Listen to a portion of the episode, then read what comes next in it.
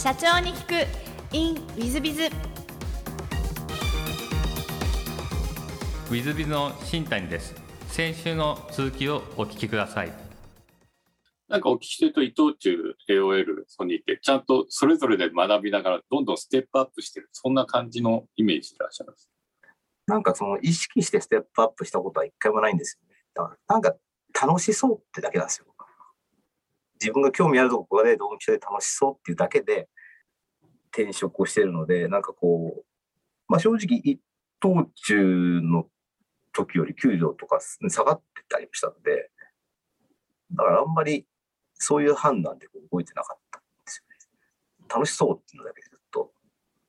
仕事を選んでたっていう。まあ、何の戦略性もないんですよね。だからこう、得意なことなんですかってレジュメ上にこう聞かれるときに、あるじゃん、ずっとマーケティングやってきました、セールスやってきました。何にもないんですよ。好きなことをやってましたしか言えないっていうか。いや、でもお聞きしてるとすごいんですけども、えっと、その後、Google Japan にご入社されてて、これがやっぱりすごいと思うんですが、Google Japan に移られた理由というのは何かございますか？で、香港2年いて、台湾に2年 ,2 年いて、で、まあ、残念なことにビジネス、自分のやったビジネスがうまくいかなくて、まあ、日本に帰っていくという。で、日本に帰ってきて、やっぱこう海外に行って、これは裁量権持って本当好きにやらせていただいてて、まあ、ビジネスとして結果残せなかったけど、っていう中で、まあ、日本に帰ってきて、まあ、同じような、ね、ことはなかなかできなかったのもある中で、AOL の時の友人がもう結構何人か、もう初期のに行ってて、昔から誘われてたのもあって、で、受けたら、まあ、ポジションがあって、採用してもらったっていうところですね。まあ、当時まだ全然 Google って2006年の時もちょっと知られたぐらいで、世の中的には全然知られてない中で、でもなんかプロダクトすごいなっていうのだけは分かってたんで、まあ、これで多くの人に日本に知ってもらいたいなっていうのがやっぱ動機でしたね。なんか面白そうっていう。Google は何年ぐらいいらっしゃった ?Google は結構長くて6年、7年弱ぐらいいた。お仕事的にはどんな分野をやられたんですか？まあ結構バラバラなんですけど、一番最初はビジネス開発って、って Google の製品をこう、社外のパートナーに、えー、契約を結んで使ってもらうみたいな。具体的に言うと検索の機能だったり、えー、検索連動型広告だったり、えー、ものをパートナーに使ってもらう。具体的には、まあ、いわゆる他の ISP のポータルサイトとか、いうところにやってりました。一番最初僕は、サイバーエージェントがやってた、やって、今でもやってるアメブロのあのコンテンツ、アドセンスの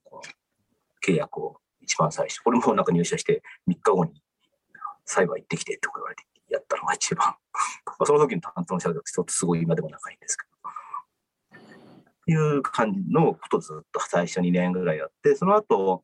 えー、これもまたなんかの縁なんですけど、ソニーのバイオを作られたあの辻野さんっていう方が、架空の社長やった時に、まあ、経営企画みたいなのを作るみたいで、僕を、それも面白そうと思ってやったことなかったんで。で、行って、計画、戦略みたいなので、日本の中でこう練っていくみたいな部署にいて、辻野さん辻野さんが辞められるタイミングで、その部署もなくなったんで、今度は、えっと、中小企業向けの SMB ですね、の広告の営業チームを立ち上げるっていうことで、最後やってましたね。で当時はなんか、その中小企業向けの広告営業チームを北京に集約するって話があって、中国語できたんだって、だから北京に行けんだったら楽しそうだなと思って行こうと思ったら、まあ、Google がこう検索を中国から撤退するみたいな話が急に出て、その話自体がなくなって、だけど営業チーム立ち上げるのをやるから日本に残ってってなって日本でやってたっていうのが最後ですね。最後でまあ一番長かったですかね、4年ぐらいです。なるほど。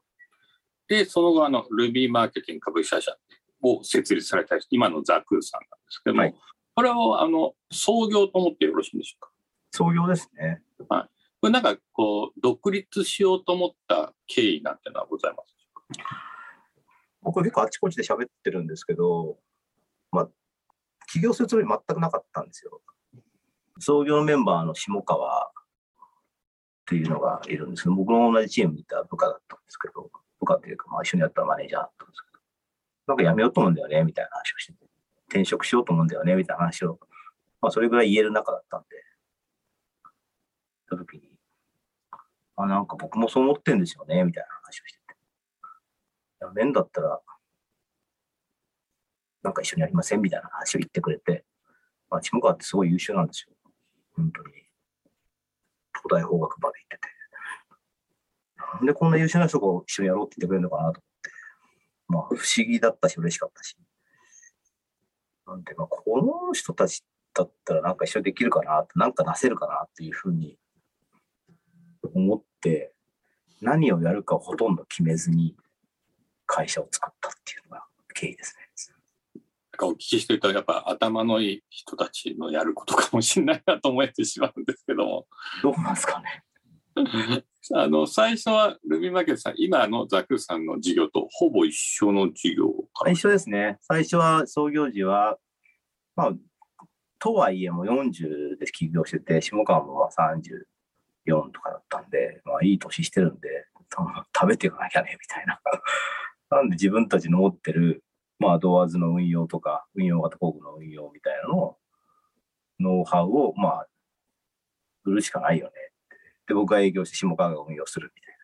体制で、コンサルを始めたっていう感じですね。で、なことしてる間に一緒のチームにいたメンバーも何人か。まあ、今実際、当時一緒に働いてるメンバーが10名ぐらいいるんですけど、うちの会社に。まあ、創業、創業間もない時はどんどんこう来てくれて。いう中でこうやってった。ただなんかその、代理店事業を否定するわけでは全くないんですけど、まあ、収益きちんと生んでますし、あもっとこうスケールするビジネスをやんなきゃいけないなっていうのがずっとあって、それやっぱ Google での経験が強くて、この寝ててもきちっとビジネスが回ってる凄さを、まあ、Google で経験をしてしまったっていう、あれをやっぱ超えなきゃダメだよねっていうずっとどっかにあって、まあ、それをずっとトライしてきたっていう中で、残ってるビジネスが今のビジネス形態ですよね。インフルエンサーマーケティングとファニコンっていうものなんですよね。なるほど。あの、創業当初から上場は狙ってたんでしょうか？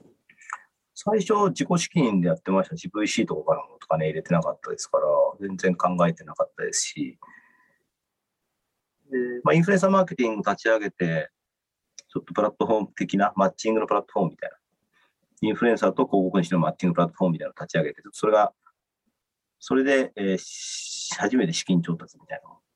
VC からして、でその時もでもなんかこう、IPO みたいのっていうのはなんか全然ああるんだなぐらい目的にもして、目標にもしてなかったですし。だからなんとか立ち上げるぞにこう邁進してた感じですね。上場じゃあ、あの、明確に目指そうと思ったのは何年前ぐらいでしなんか僕自身は覚えてないんですけど、なんか社内で言ったらしいんですよね。IPO するぞって。僕が言ったらしいんですよね。あその時からスイッチ入ったって、この前、IPO した時に言われまして。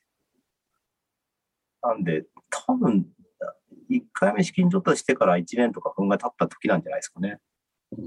たなるほど。3、4年前とか、4、5年前とか。4、5年前だとね。で、エグジットしなきゃいけないんだって、その、本当素人みたいなこと言いますけど、VC からお金を分けたらエグジットしなきゃいけないんだっていうのが、なんとなくこう腹に落ちてなかったんでしょうね。で、どっかでこう、じゃあ IPO しようか。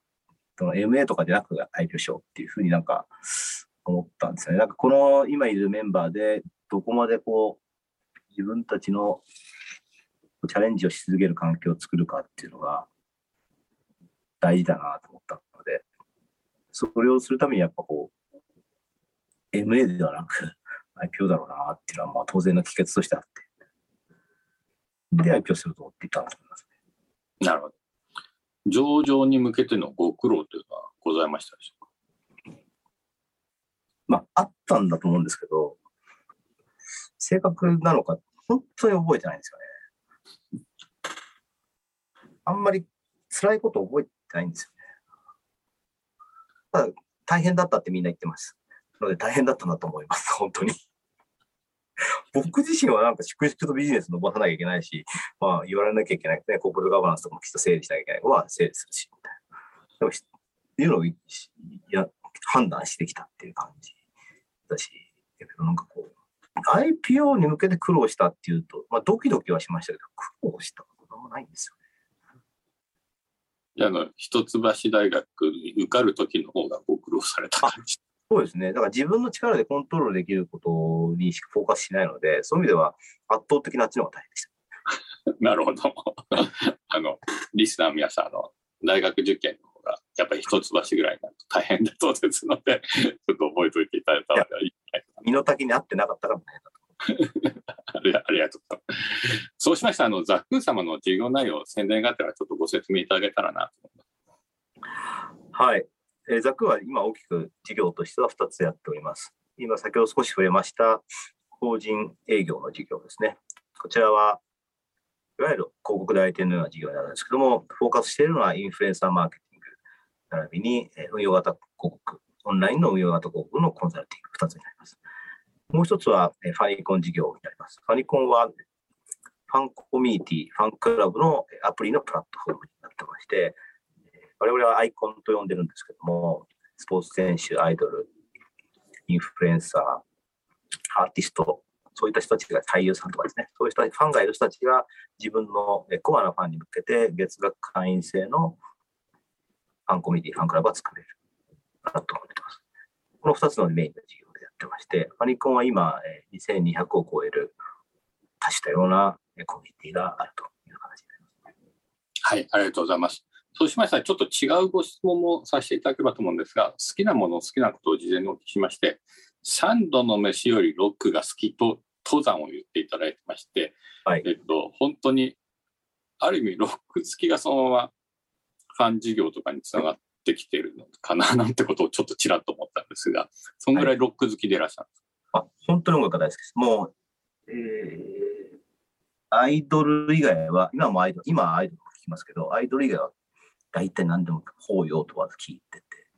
音楽の話をし始めたら、まあ、永遠に話しられるぐらい音楽が大好き。なるほど。なので、ヘッドホンをしてない時間が実は一番僕はストレスがたまるってずっと音楽聴いてたいんですよ。すみません、今の時間が多分ちょっと長いんで、こう こうかもしれません。全然、これは普通の、普通の状態なので、これは。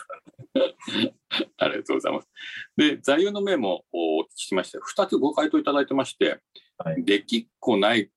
に挑み続けると、色即是空。これは社名につながっているところで、この2つを選ばれたんですが、これ選ばれた理由というのは何かございますでしょうか？色即是空、空色で即っていう般若心経は、まあ、すごいポピュラーな言葉で、日本人にとってはポピュラーな言葉で、私もすごい好きな言葉なんですけど、まあ、経験の仏教とかってそうじゃないと思うんですけども、言葉としてすごい好きで、これ小さい時から、まあ、父親の影響がすごい強いんですけど、なぜ生きるんだとか、何のために生きるんだみたいな話ばっかしてたんですよ。で、そのためにいろんな、これ本読め、あれ本読めとかっていろいろ難しいことを言われてきたんですけど、まあ、その問いをずっとこう、なんとなくこう考えてるっていうのが僕の生まれて、まあ、今でもですけ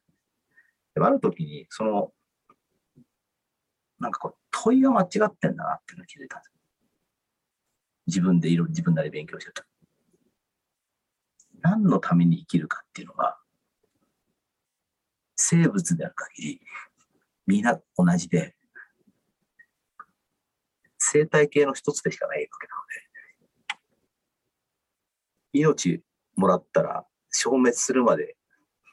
続くだけっていう意味なんてないっていうのが 僕の答えであって、答え、問いが間違ってるなと思ったんですよ。で、その問いの根源にあるのが、なんか意味をつけたい人間のせいなんだなと思ったんですよ。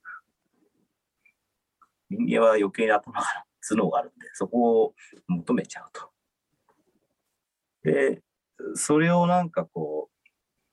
言えてみようっていう、言え、表している言葉として色即是空、空色是即っていうのは僕の中でスッて入ってきたんですよね。なんでこう、なんか目的を持ってとか意義を持ってやってるっていうことっていうことに対して、どこかちょっとこう、冷めて見てるんですよ。なるほど。大変深いお話ですね。ある意味、釈迦のように悟った感じでしょうかね。で、悟れないから僕は、あの、苦しんできたんだと思うんですけど、でもそういうふうに一旦、まあ、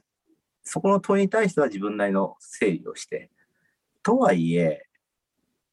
なんかじっと生き絶えるまで時間過ぎるのを待つっていうのは、まあいろんな意味で良くないんじゃないかと勝手に思い、今一個ぐらいなんか、やってもいいんじゃないかなっていう時に、何が自分にとって一番楽しいかな、みたいなことを考えた時に、あ、さっきの受験の話じゃないですけど、まあなんかちょっと自分にとって難しいもの。英語で言うとハードではなくて、こう、ディフィカルトなことですね。なんかそれをこう、やってる時はなんか、辛いけど、達成したら楽しいな、みたいなのがこう、あって、それをずっとこう振り返ると、今までワクワクってしていいからこっち行ったみたいなことを先ほど言いましたけど、楽しそうで、この楽しそうってはそういうことやってる時なんだな、みたいなのがなんとなくあって、まあじゃあそれだけはなんか、生き絶えるまでやってもいいんじゃないかなっていうふうに思ってまして、それが会社の、まあ、幸か不幸か私が始めてしまった会社なので、ザクーという会社のまあビジョンであるできっこないに挑み続けるっていうものにこう置き換えて、そこだけはなんかみんなで追い求めて楽しもうよというふうにやってる感じなんですよね。なるほど。ある意味、色即是空もできっこないに挑み続けるも楽しそうも全部つながってらっしゃるという話で。僕の中ではつながってますね、明確に。ちょっとお話聞いてやっぱりあの哲学者かロックっていうのはぐらいのことをおっしゃった時に哲学者に本当になられたもうなれれるぐらいな感じでいらっしゃるんですいや、あその割には雑念が多すぎますね。これはかっこいいこと言ってますけど、やっぱり美味しいもの食べたいなとか思いますし、ありがとうございます。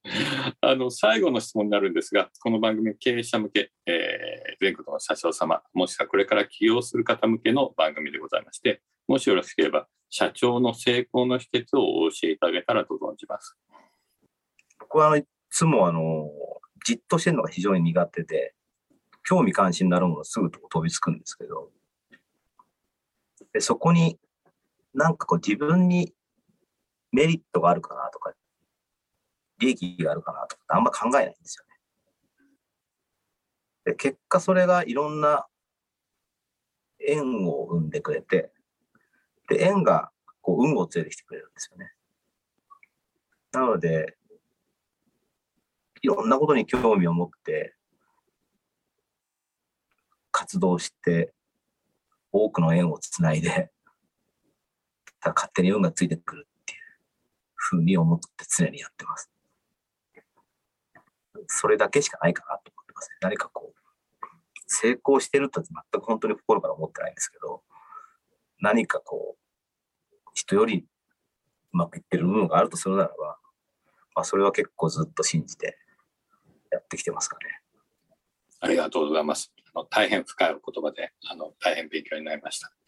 えー、リスナーの皆様も本日はお忙しい中お聞きいただきまして、誠にありがとうございました。ぜひ皆さんをご参考にしていただければと存じます。平社長様、本日はどうもありがとうございました。ありがとうございました。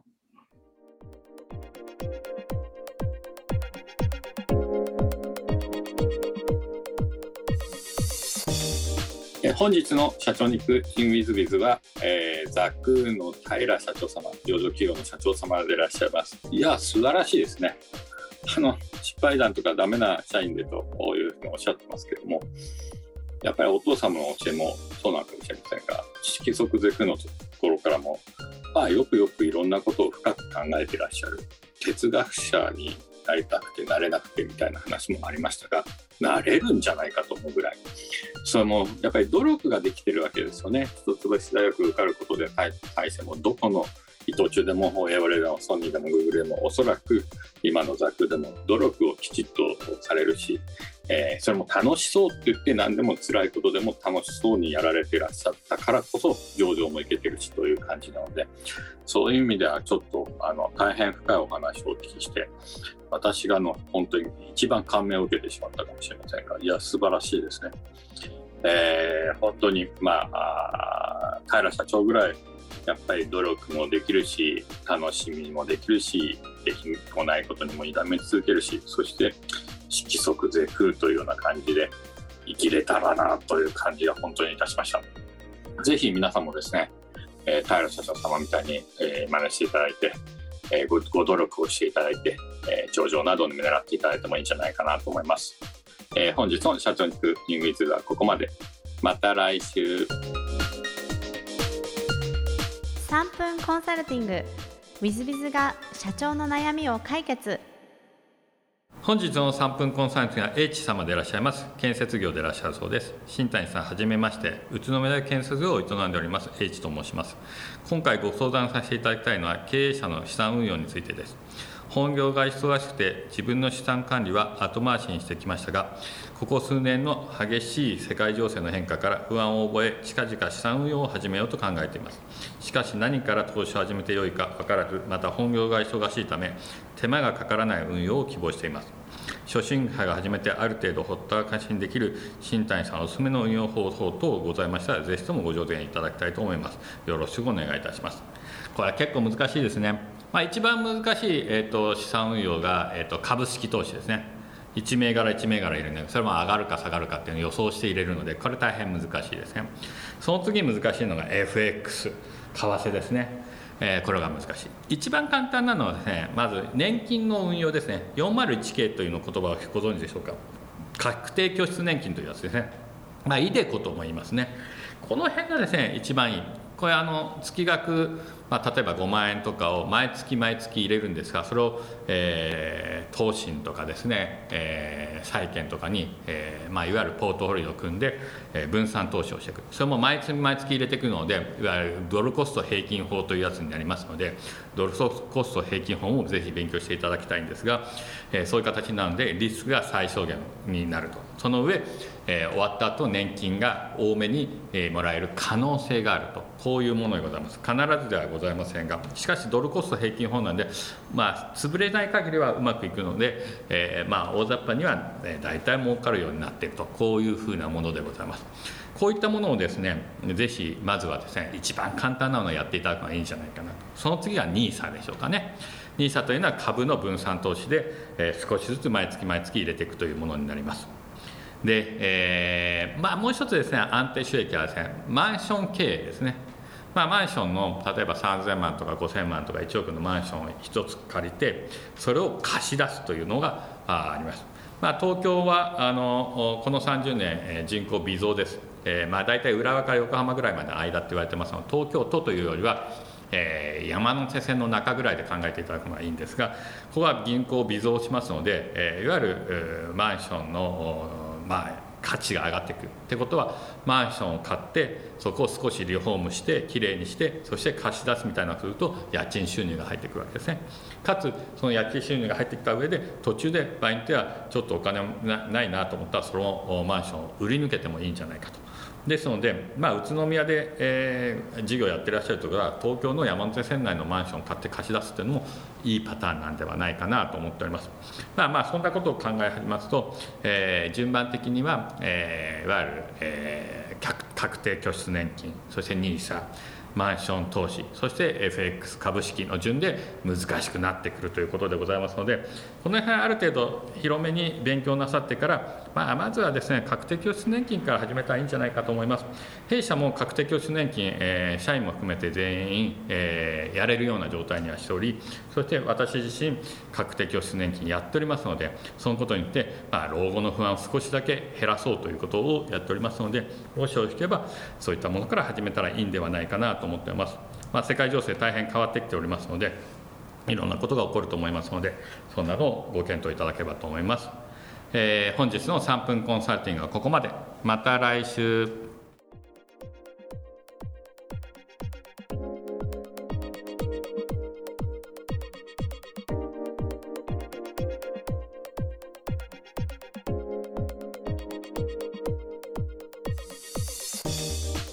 本日も社長に聞く InWithBiz をお聞きくださり誠にありがとうございました。